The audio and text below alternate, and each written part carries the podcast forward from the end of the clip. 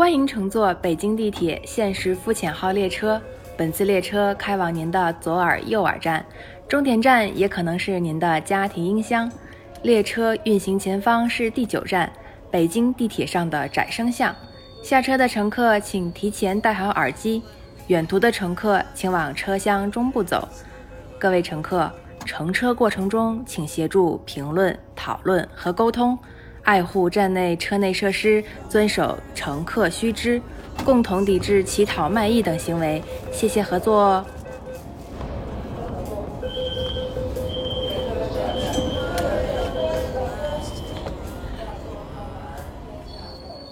法国人类学家马克·奥热在他的作品《巴黎地铁上的人类学家》里提到，地铁线就像手掌的纹路一样，是彼此交汇的。不只是地图上各种颜色的路线像花体子一般展开和布局，在每个人的生活和脑袋里也是如此。正如掌纹一样，这些神奇的单色线条假装彼此漠不关心，却又在不经意间把一点连接上一点，从容不迫地用最细密的分叉，让人在岔口上完全改变了方向。对于我们而言，地铁充满了日常生活的人性。让我们格外亲切。他所扮演的角色就像一面放大镜，邀请我们放大审视一个我们不小心，甚至是故意忽略的现象。当世界变得焕然一新时，那代表我们已经疏远。我是 Iris，他是别笑。我们是地铁上两种不同的乘客。我喜欢东张西望，他喜欢定神收心。我喜欢把屁大点事儿都琢磨一番。他喜欢上车就戴上耳机，给自己建起一圈次元壁。这是一档为相似的想法干杯、为不一样的观点鼓掌的播客，肤浅地记录了我们的日常所见和个人化感受。比起深刻，承认肤浅是我们的真诚。有的肤浅可能不合时宜，可我们想从肤浅的体验中向内探索，进行连续可持续的讨论。地铁给我的感觉就是每一站地铁好像就像是一个人一样，然后每一站可以就是把他们都可以拟人化了。对，每一站是一个人，气质都不同，对吧？但是每一条线它又有每一条线的不同的气质。然后我因为我之前老看三国嘛，我每次看三国的时候想到北京地铁，我都会有一种就是会把他们俩带入穿插感。然后呢？那你给我讲讲，谢谢谢谢你给我捧这个梗。好，我给大家讲一讲。就是对我来说，我觉得哈，我这个地方我一会儿要把那个背景啊剪成那个三国那个音乐，然后就是一号线是全程大动脉，长驱直入，连通东西，但是年代久远，设施陈旧，时不时还会漏水，特别像一个拖家带口，但是特别疲倦的家长，类似于像是三国后期带着小弟一遍一遍北伐的诸葛亮。十号线是全程的流量担当，站点多，客流大，但是戾气也特别重，特别像是战斗力很强但也很暴躁的猛男张飞。六号线、十三号线客流大的很不均匀，然后那个青莲路啊、西二旗挤得让人喘不过气来，特别像那种健身房啊，只练了上半身倒三角，但小腿依然特别纤细的肌肉男，类似于爆发力强但是戏份不多的典韦。我要插一个，我们六号线现在存在感可强了。青年路站，四号线、七号线、十四号线，我跟你说，这些京港系列的地铁设备新，运维好，又有合资那么洋气的混血儿背景，但也就因为这样，所以它的新人感就是都市感太重了，少了老北京的皇城气儿，所以呢是偏秀气的那种陆逊和鲁肃。嗯。然后当然了，我最喜欢的还是二号线，它就像是三国里面的贾诩，就是不善其身，此计伤不到我，我自能也看世界，不问天下是与非，坐山观虎斗。别的县你该怎么挤，该怎么乱，我们还是一样的。早高峰有座位，晚高峰也有座位。你们六号线，那我们六号线输了，输了，就是已经输在了没有座位上。对，那岂止是没有座位啊！都没有呼吸的空间。我在这条线上面能够看到在公家单位上班的公务员，去北京雍和宫这种景点的游客，还有就是住在和平门、宣武门、崇文门的老北京，还有西直门、朝阳门那边逛商场的消费者。在我印象中，包括我到现在为止，我可能就只坐六号线，偶尔偶尔的去找你去坐十三号线，换站坐十号线，然后现在找你是坐二号线。北京地铁应该给我颁一个奖，带动了内需。对，迄今就是印象最深的，或者是感感情双引号的感情最深的就是六号线。六号线就是我自打我来北京之后到现在为止，我的工作和生活全围绕着六号线，就是就是六号线也是相对来说是一个新的一条线嘛，它是它有什么槽点吗？它是平行于一号线的，为了缓解那个一号线的那个，对，它是平行于一号线的那个同一个方向的一条路线，然后为了缓解上班的那个压力，然后它确实是缓解了不少，有一大部分集中在东边的。呃，上班族或者是人群要把他们集中运输到城里，就比如说到东东二三四环上，嗯，就承载了一个非常大的功能。之前没有六号线的时候，就公车嘛，然后有六号线以后，离我之前的那个家大概最近的一个站口大概是有得有两公里。如果我步行速度很快的话，我也要需要十到十五分钟，十分钟。这样才能走到那一站，但是我已经很知足了，嗯，我非常知足，就我就觉得两公里、三公里之内的范围之内，我们家这儿有一个地铁口，我就已经觉得很近了。对，买房啊或者租房啊，别人就一般都会跟你说地铁口，但是他说的地铁口有可能是地铁之后骑自行车十分钟，对对对对对，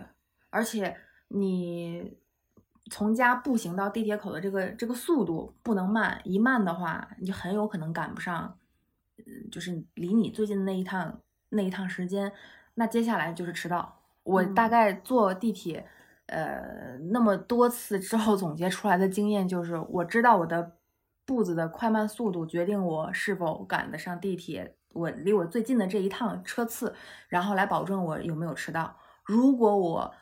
掐准时间算，我比如说今天步行时间超过了，比如说应该是十分钟之内，我要是到地铁，我肯定再等一辆车，我都不会迟到。但如果我超过了十分钟或者十一分钟，即便我一进地铁就有一辆车的话，我也是要在赶在迟到的那个边缘徘徊。但是事实上，就是你看啊，其实公共交通其实是很发达的，嗯，包括现在网约车嘛，有滴滴啊，有什么，就是地铁是跟他们很不一样的地方。比如说，我有我有的时候也会去坐，就是公交，嗯，但是坐公交的时候呀，我会更多的就是看外面的风景，因为它一直是在路面上，嗯嗯，我会就是想着就是看那个，哎，我路过哪个地方了，哎，今天这个博物馆是不是飘出了新的红旗或者是什么，嗯，但是比如说如果我打车，我感觉因为空间更小，嗯，所以我会就是嗯，好像感觉想休息或者是有一种放空的状态，嗯嗯，但是只有在地铁上。我觉得就是地铁是一个很妙的地方，因为它会是一个密闭的空间，嗯，每一个人好像都遵守着规则，但是你没有风景可以看。于是地铁上最好看的东西，我感觉就是人，就是就是好像是又特别想跟别人发生一些嗯不打扰的联系，就是想看看嗯你在看什么，或者是就想就是像福尔摩斯上身一样，就想看一下他，比如说从他的衣着，嗯，去推推推测他的职业。然后呢，去想象一下，就是这个人会有什么样的故事，所以我觉得这种东西是特别有意思的一个地方。然后，嗯，就是比如说啊，可能二号线跟六号线的气质是不一样的，嗯，但是呢，它里面的这个乘客有可能现在坐的是二号线，然后回头他又转了六号线，嗯嗯，但是你不会把它当做，就是你不会看到他的时候就立刻觉得他就是应该有二号线的气质。在车厢里面的时候，你常常会看着这个人，你就会在想。他会有什么样的故事？你是会把它当成一个个体的，你不会把它当成就是某一个标签化的东西，嗯，但你又会想去解构它。我觉得这种东西是特别有意思的。所以你爱在地铁上，就是以观察的一个角度去去观察周围。说的好听叫观察，说的不好听叫偷窥。双引号的偷窥，双引号的偷窥。哦，对对对对对，双引号的偷窥。我真的很少观察别人，就我我进了地铁之后，我只看我自己。我没有，我有没有妨碍到别人，或者别人有没有妨碍到我？你有没有在地铁上遇到过就是特别让你印象有点深刻的人，长得好看的人？我记得啊，嗯，虽然你虽然你现在说你是不太关注，但我我依稀记得你是不是有一次在在地铁上倒了，还是吃糖来着？有一件那个事儿，低血糖是不是？嗯，车上可能快要不行了。对，是有人扶住了我啊，但是我知道他肯定不是一个男生，因为我是一个大爷的声音啊。不管是大爷，哎呦，这姑娘怎么了？赶紧给这姑娘找个座。嗯，然后但是你我当时我的眼睛已经听就是看不见了，嗯声音也声音也就是也离得很远，嗯我就是那个半没有意识的那个状态下被人搀扶到了那个椅子上，难道座座位上。OK，那好，那我再问你，难道没有人拿着手机过来说，你能加一下我的微信吗？我最近做了一个俱乐部，巴拉巴拉巴拉巴拉。，有，但是我不看他人，因为我对这样的人完全不 care。那你怎么呃，还有那种地铁上有，就是现在可能少一点，但之嗯前有那种、呃，一个人背着吉他，嗯就是在那卖唱，嗯嗯嗯，一般嗯就是最近流行，比如说什么成都啊什么，就那种嗯唱那嗯种走。然后你你你是什么反应？一般一般我进地铁就是低头看手机，或者是放空，戴着都是基本上都是戴着耳机的。然后我会有余光能感知到周围来了人会可能他要找我，嗯，但是就是类似于像什么装作不认识，就呃装作没有看到。对，不是不是，我会我会抬手我说嗯不好意思，嗯然后我就不会不会再不会再对他的回应产生呼应。嗯嗯嗯嗯嗯然后一般就是想让你扫码，然后关注我们嗯的嗯公众号或者关注什么什么的人，然后他一看你抬一下手，他就他就尽快去找别人了。嗯还有让你捐款的，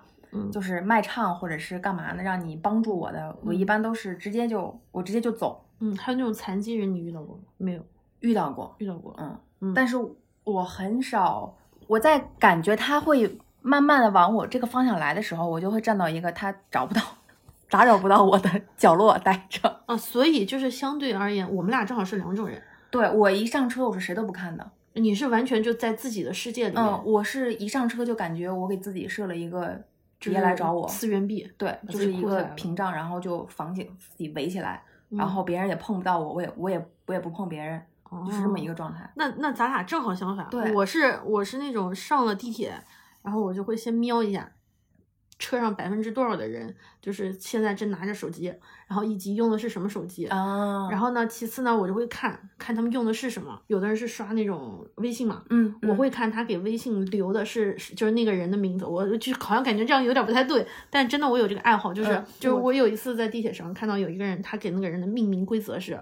七点一五幺七五，然后他所有的这个微信的聊天的名称都是这样。全部是这样，然后另外一个人，比如说是七幺八，然后那个七幺八是七月十八，七月十八号，然后然后后面是幺幺八零，然后有一个有一个关键词，哎，那这不就是现在流行的时间管理大师吗？我那那真的，我那天我就坐在旁边，我本来是不小心看到，因为我发现他，我我理解这个，就是因为因为他是什么？不自觉他他是把一条信息，我们那天是从机场回来的，嗯就是从机场回那个就是特别特别远嘛，嗯我看到他把一条信息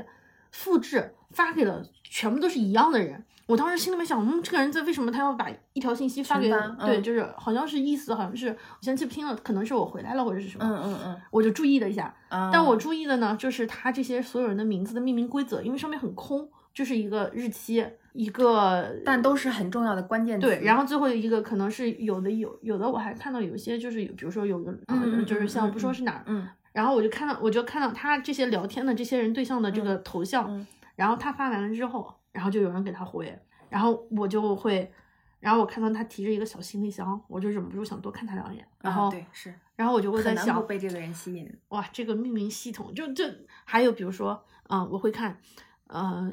基本上什么相亲相爱一家人，吉祥三宝，温馨满园，天天开心，就这种一看我就知道。然后上面有个小房子的那个 emoji，我就知道家族群家族群啊。然后还有那种就是什么，呃，我们是。我们团队最棒，什么雄起，什么什么什么什么什么，还有什么小魔女的魔法屋，我一看这个我就知道是学生。我经常会瞟一眼，然后看到他在聊，然后我就控制自己啊，不能看，不能看，不能看，回来回来。但是我会忍不住，还是想想，就是想，好像想，好像想知道一点。然后呢，我就会去看。然后再比如说，嗯，我会看有些人，比如说他是有些人刷微博，有些人刷今日头条，然后还有人刷 B 站，但是刷不同的 app 的人，气质也完全不一样。嗯，嗯然后你就会吸引，立刻被吸引。有的时候我觉得自己其实挺不对的，因为我有的时候会就是太过于就是，呃，想要看别人的这个就是东西，嗯，比如说我会看女生的指甲油长了多少，就我会猜估计。那你会观察？啊？我会我会估计她上一次是什么时候做的指甲，那你看我呢？你这指甲应该做了两周了。然后我会看你做的那个就是指甲的花纹，嗯然后就是去推断你喜欢什么样的风格。嗯嗯，然后呢，我会去看你的手机壳，看你的手机屏保，因为我会想，我会猜测啊、你的一个大概的状况，然后我还会看有有些人的纹身，然后就是比如说男生嘛，我会看比如说领子那个或者是磨损的状态、头皮屑的状态，我都会看。但我有的时候觉得自己是不是看的有一点就是。嗯，因为我试图从他这个，比如说我会看那个人的衣角，看那个人的指甲的缝，然后看这个人的皮肤状态，看他有没有洗头发，看他戴帽子的原因，看他的鞋，看他的各种东西。然后有一次我是在阿姆斯特丹的一个一个就是地铁上，嗯那个女孩儿她是戴着丝巾的，就是头发她应该是个穆斯林，所以她头发是包裹起来的。然后呢，她身上背了一个包，嗯然后那个包上面写的是 "I cover my hair, not my brain"，意思是我只是把我的头发嗯嗯，给并不是我的裹起来了，嗯我没有把我的脑子裹起来。嗯就是我觉得他就是一个他，我觉得他就是一个给别人的一个告诉你，我知道你觉得好像看我不爽，但我就喜欢你这种看我不爽干不掉我的样子，而且我就是告诉你，我只是把我的头发给遮起来了。我觉得那一刻就是感觉是。我后来就是看完了那个画面之后，我忽然觉得啊，即使我试图在地铁上分析这些人，但是这些人每个人都是不一样的，那只能是我的一个角度恶趣味，但事实上不是，不是不是他们真实的样子，嗯他们背后的故事肯定是比我看到的要多的。之前我有一个男男性的朋友跟我嗯说过，他是他觉得他男性在地铁是更吃亏的，一方面是他们会他说莫名其妙就会被当做一个犯罪嫌疑人，嗯嗯嗯嗯，就是其实有的时候是不小心挤到的，嗯但会被嗯嗯人就是、嗯就是好像掌握不好那个那个那个那个度。别人会觉得是他在故意的，就是那什么。之前看到过，就是有一个有一个男性，然后嗯他是在底下，然后因为夏天的时候女性穿短裙短裤嘛比较多，嗯然后呢，因为地铁那个风口啊特别大，对对对对，然后有一次我就看到底下那个人，他就把手机啊翻过来，我觉得好奇怪，因为大家拿手机都是屏幕面对着自己嘛，嗯他是把手机往前这伸，然后我就说我说为什么？然后我一看哦，上面有个女孩儿，然后那个裙子特别短，然后我就觉得不对了，然后但我没有说什么，我就站到那个女孩的背后，因为我嗯穿的是裤子，嗯然后我就站在她背后挡着，我就侧面我就往下看着，然后我看了一眼，哦，我就觉得那个人表情就变了，嗯，我就觉得那肯定不是什么对什么好那什么，对，对你你其实，呃，女生有时候在这个地方会吃亏嘛。然后她，然后她说她特别搞笑，她说她在地铁里面就是经常被人就是查身份证，然后他就会说，他说为什么都是男的被查身份证多？我觉得啊，嗯，就是我觉得警察叔叔也会根据长相，就有的时候锁定一些人，啊，真的，你一说还真的是大部分都是男性，对吧？有的也也有女生被被被也有但会但是稍微少一点大部分啊相对来说大部分。嗯，就就就被查身份证这件事情来说，其实他觉得他坐地铁的时候他也很吃亏，他他觉得他也很就是委屈。然后作为女生来说，我觉得有时候在地铁上被人挤了，或者被人怎么样了，我也会觉得有点儿心里不舒服。嗯但我觉得啊、对，就是都挺难的嗯，有些有些男生他是迫不得已挤在你身边的那种感觉，你是能够感知到的。就真的是我没有办法了，我就只能大家这么挤挤。他也会刻意的去回避，比如说手啊什么的，尽量不在不在我们身体的各个位置嗯停留，他就会尽量把手抬高，或者是把把脸脸撇开，这样。嗯，我觉得这个是能够有有一点点区分的。那说了这么多，就是地铁地铁地铁不好的事情，咱们说不好的经。历，你有什么暖心的时刻吗？你说地铁暖，心或者是你记忆印象比较深刻的。就是，呃，就是有一个有一个男的，有一个女的，然后他们俩就是就是上车的时候啊，就特别生气。我们在候车的时候就看到他们俩一直就是别着股劲儿，然后就是手一直摔啊什么什么什么。然后上了车，因为人多人一挤，然后男孩还是想保护女孩，嗯然后把他们从一个车门挤到了另外一个车门，然后我一直就是在盯着他们俩，然后我看着他们俩，我觉得觉我听到他们俩吵架的内容，我大概知道是什么事。然后因为人挤人人那什么，然后呢有一个座位了啊，男生赶紧把这个座位就是就是说啊，你坐你坐，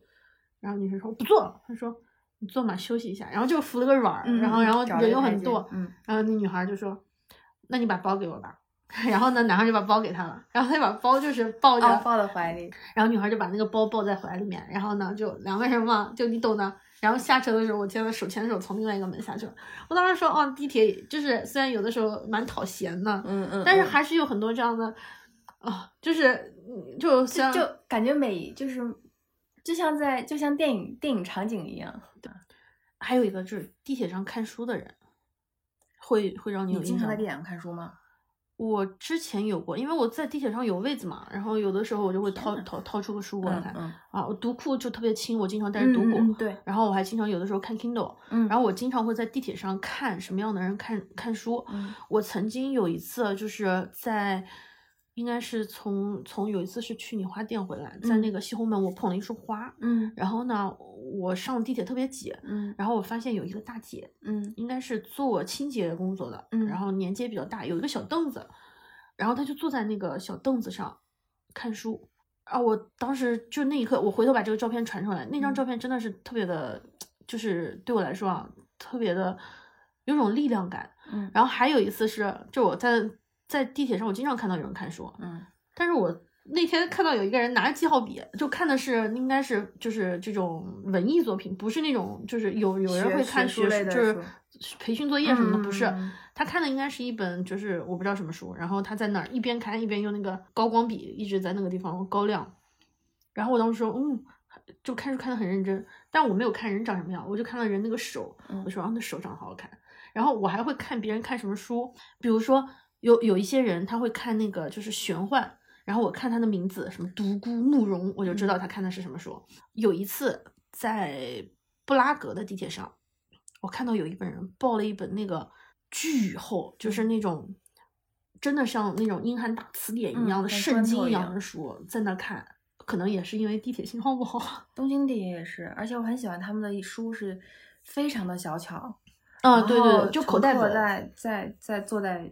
座位上以后，就小巧的翻开一本小小的书，嗯。很认真的读。嗯，我觉得那个书又方便携带，然后也不会产生过多的重量，嗯嗯，又是一个很好打发时间，因为他们车厢是不允许接打电话嘛。嗯。然后看手机的话，嗯，还是年轻人居多，就。嗯看书的人是中老、中年、老。嗯年人的人群居多。就是跟日本不同的是，日本看的是这种小巧的书，特别嗯轻薄。对，啊，但是欧洲那边嘛，经他们真的就是捧着特别厚的书大本大本大砖头一样的书。是啊，而且就是有的时候是那种，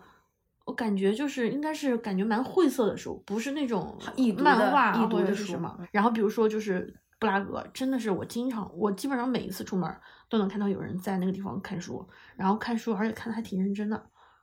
然后很投入，他不会去想别人对，环境不会对他造成困扰。嗯，但是有的时候说说实话，我在地铁上看到有些人看书，我觉得他们还是会有一些周遭啊，就是一些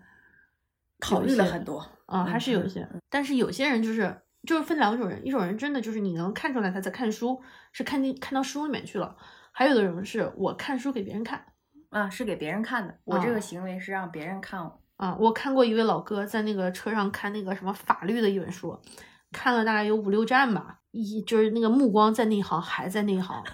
我都把他那一页书都看完了，我还没看完，我说你怎么不翻呢？那那这么说来，刚才你那位用高光笔高亮的，哇，那个人真的那那人是那人是真的看进去了而且、嗯而且还能在晃动的车厢里面做笔记，就类似于做笔记嘛。我还是预设，我还是希望预设他们真的是就是看书有、嗯有都是为了真的在书。看书我是经常在地铁上看到孩子写作业，然后写作业，对，然后有那怎么写啊？有中学的然后我感觉也有那种就是像我们这样年纪的嗯嗯成人，然后去比如说可能上单独的那种辅导课，学考证什么新东西的，厚厚的书，就一本是书，一边是我看到好多人看那个就是什么上课，因为有个绿黑板，那个手机上面会看哦视频，上面有个黑黑板，然后在讲课做题，地铁做题家。我就还看了，就是学生把课本和本子都放在那个座位上，然后他坐在地上，这么去写作业的，哦就是那地铁还中中学生，还那还挺空的，要不然就是我因为就是之前坐末班车的时候，老嗯会、嗯或者是晚上坐车的时候会会会会会发现这样。就是前几年还在大兴的时候，要从四号线，嗯、因为商场下班就已经十点了嘛，然后要从四号线转到六号线，基本上他每次都是赶到六号线的末班车，最后一班车。嗯，然后我就感觉那个末班车，包括包括车，也包括工作人员，还还有哪儿吧，最后一趟线啦，最后那个末班车了，末班车了，广播里面在说末班车了。然后我们这一帮从四号线转转换车下来的这一群人就小跑，当时我还拍了个小视频，但是我可能不小心给删了，因为也不太好意思。我就觉得大家真的又可怜又有趣，就真的挤末班车的人好多人，尤其还是冬天的时候，外面还是雾霾比较严重的冬夜，然后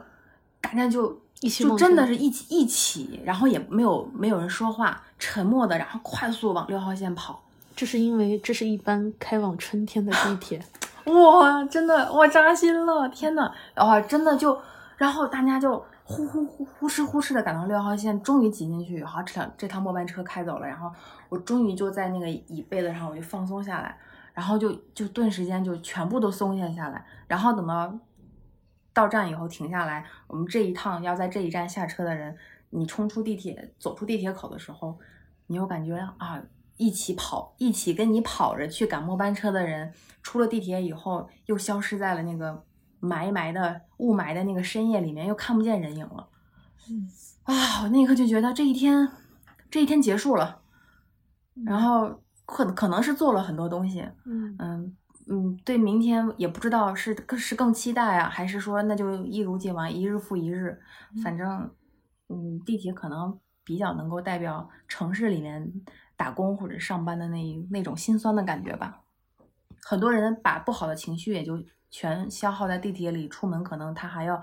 打起精神来去面对家人啊，或者是怎么样。所以地铁中最好看的风景还是人。嗯嗯，有一个特别有一组特别知名的照片，是一个德国的摄影师迈克尔沃尔夫拍的《东京地铁梦》，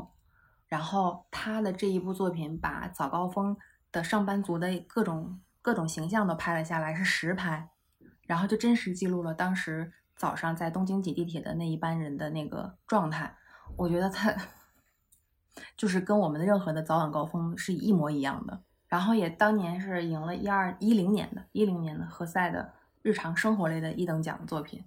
然后他因为他太贴切，就是当下呃工作。或者是上班族的这一种真实的那个生活写照吧，就那种高强度的那种生活压力下的人们的那个状态。然后他他觉得，就像在东京这样的世界级的大大城市，然后高峰高峰的时间，地面交通是非常非常恶劣的。然后绝大多数人基本上都是搭乘那个地铁来上上下班。然后到清晨的时候，将近有一百万人是在地铁里面穿梭，从这一端运输到另外一端，然后各自是怀着紧张、瞌睡。或者是烦躁，或者是郁闷，或又或者是又或者是期待和憧憬的神情，然后在那个特别拥拥挤狭小的空间里面，身就是都怀有自己的梦想，然后延伸自己的生活和梦想。他他所说的虽然是东京，我觉得北京的呃中国的各大城市的那个早高峰，不不不仅仅包括是地铁吧，我觉得公车。只要是早晚高峰的那个时刻，你去上班的那个路上，大家的写照都一样的，所以他可能为什么这么打动人？当时一说地铁，我就立刻想到了这一组作品。关于就是地铁的作品其实挺多的，就是从就是呃，村上春树之前有本书叫《地下》，说的是那个东京地铁沙林毒气的事件。然后我应该是一六年吧，还一七年的时候，有一年是秋天在东京，然后。那个时候正好是那个特朗普要访日，然后东京地铁把所有的垃圾桶都给撤了。为什么？因为怕就是有人在里面偷东西。虽然我知道特朗普不会坐地铁，但是真的当时就看着那个日本就是把所有的地铁全部都，呃，日本人把那个所有的地铁那个都拆掉了。还有还有一个我特别喜欢的一部电影，是一部新浪潮的电影，是呃路易马勒的，是六零年的，叫做《扎奇坐地铁》。嗯，我觉得其实没有太说关于地铁的事情，而是说地铁把人联系起来的这样的一个故事，也挺棒的。然后比较有名的还有就是刚刚说的那个开往春天的地铁，嗯，那个算是很有名的，零几年的了，应该是。嗯，还有吉米的那个啊，地下铁。啊，对对对，就是你说地下铁的时候，然后就是就是就我就觉得。哇，地铁会被怎么会被描述的这么诗意和浪漫？明明是明明就是对，明明它就是嗯，然后在于他把地铁这种交通工具就是浪漫浪漫化了，然后我就始终对地铁或者叫地下铁这样的这样这样的工具就就有一种特别浪漫的情怀，然后也是源自那个陈绮贞，嗯嗯嗯，坐火车去传说中的香南海岸，嗯嗯，哇，他虽然说的应该是 JR 线，嗯嗯嗯，但是我就。就是很容易就会带到，就是和地铁的那种形式是一样的。嗯，但是日本的地铁就是它有很多是呃地面，呃就是是就是日本的那种 JR 地铁啊，其实通勤嘛，就是我们这边可能比较少。嗯嗯，他们比较发达，JR 更发达一些，和地铁来回交错。比如说在新宿站，然后你 说到地铁是联系到，地铁是就是人与人有有一种牵绊或联系的时候，哦，我之前看过一部电影是那个《时空恋旅人》，嗯然后它是一部穿越性的电穿越性质的电影。然后，但是我从来就是，我是看完那部电影之后，我突然觉得坐地铁会这么会会会这么这么甜蜜。然后他在那个电影里面，男女主人公都是每天早上上班的时候都是欢喜打闹的，然后一起相拥着走到那个地铁站，然后深情的要一抱，然后告别，然后分别各自去上班，然后就车站啊，或者是那种急行色匆匆的人群，他然后或者是带着那种繁重的工作压力的这样一个状态，让我从来都没觉得去坐地铁去上班这个事情会是这么这么让人期待和浪漫的一件事情。然后当时看完这个电电影的时候，我还说啊，如果有机会的话，我想去伦敦，就是去他们坐的乘坐的这一站去感受一下，是不是我们走得太快了，忘了其实还是一种很美妙的这种情感，还是嗯，这个世界我们对这个世界有误解呀，就还是有偏见呀。我一直说我要去伦敦的时候，我一定要去他们乘坐的这一个嗯。对，去去这个地铁去打一个卡，去感受一下。嗯，给你去个妹啊，那个 Joker 就是小丑，杀人 我知道，就是在 对地铁里就是那个戾气特别重，就特别脏，它是也是被人激发出来的，歌坛式刺激的那种刺激。到了。我觉得其实北京的地铁还是挺好的，就是至少环境上还算是比较卫生的，还比较有序。嗯有些就像巴黎地铁其实挺脏挺乱的啊。然后我没有坐过纽约的地铁，但我听说了，也是比较可能就是因为没有这么就是时年代久远嘛，然后就一直保留着那样的一个风格。嗯我经常会在巴黎地铁上闻到，对，会闻到，然后特别空旷的大车站，嗯然后特别空旷的地下行行往地下的那个扶梯的电梯。但是就包括地铁的那些站名啊，其实它是有非常多的呃历史性，比如说巴士底站，嗯啊，比如说我觉得北京地铁也有很多特别好听的名字，比如说金台夕照，我就觉得这名字特别浪漫。嗯，我也喜欢金台夕照。今日份肤浅到此暂停，相信还有很多值得我们探讨的角度和方向。如果你喜欢，有任何想法，欢迎随时反馈给我们。我们的微博与微信账号都是现实肤浅，欢迎你来做客。你可以在苹果播客、小宇宙 App、喜马拉雅、Pocket Cast 上搜索“现实肤浅”进行收听和订阅。如果你喜欢我们的节目，别忘了在苹果播客给我们评论，或者在小宇宙上给我们的留言。如果你愿意分享给朋友，我们在这边向您远程鞠躬。愿我们保持沟通，共同讨论。乘客您好，高峰期间出站乘客较多，乘坐电梯的乘客请您不要拥挤，排队乘梯。请您乘坐电梯时站稳扶好，